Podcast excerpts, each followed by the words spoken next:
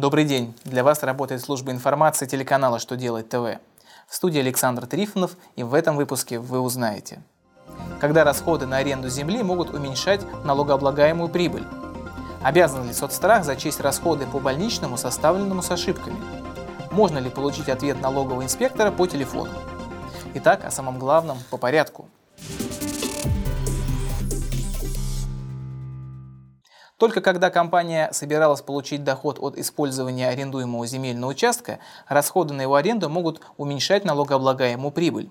При этом, чтобы отнести плату за аренду к прочим расходам, связанным с производством и реализацией, затраты нужно обосновать.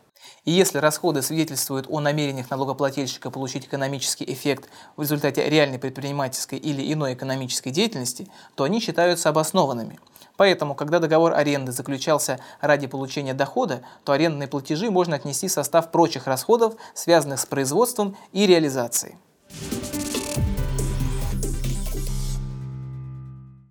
Фонд социального страхования России обязан зачесть расходы по больничному, составленному с ошибками. Ведомство неправомерно отказывает в зачете расходов в сумме выплаченного пособия, не оспаривая факт наступления страхового случая, то есть признавая временную утрату работникам трудоспособности, а лишь имея претензии к оформлению листка нетрудоспособности. Так определил Верховный суд.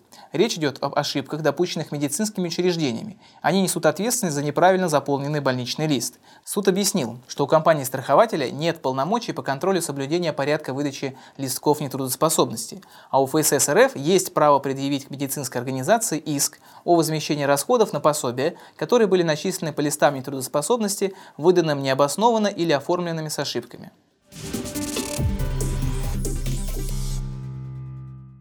До территориальных налоговых органов станет легче дозвониться.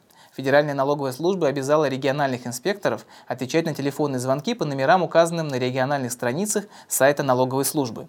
А дело в том, что со стороны налогоплательщиков увеличилось число жалоб на невозможность получить ответ при звонке в региональные инспекции, так как в 2015 году налоговой службы России появился единый контактный центр.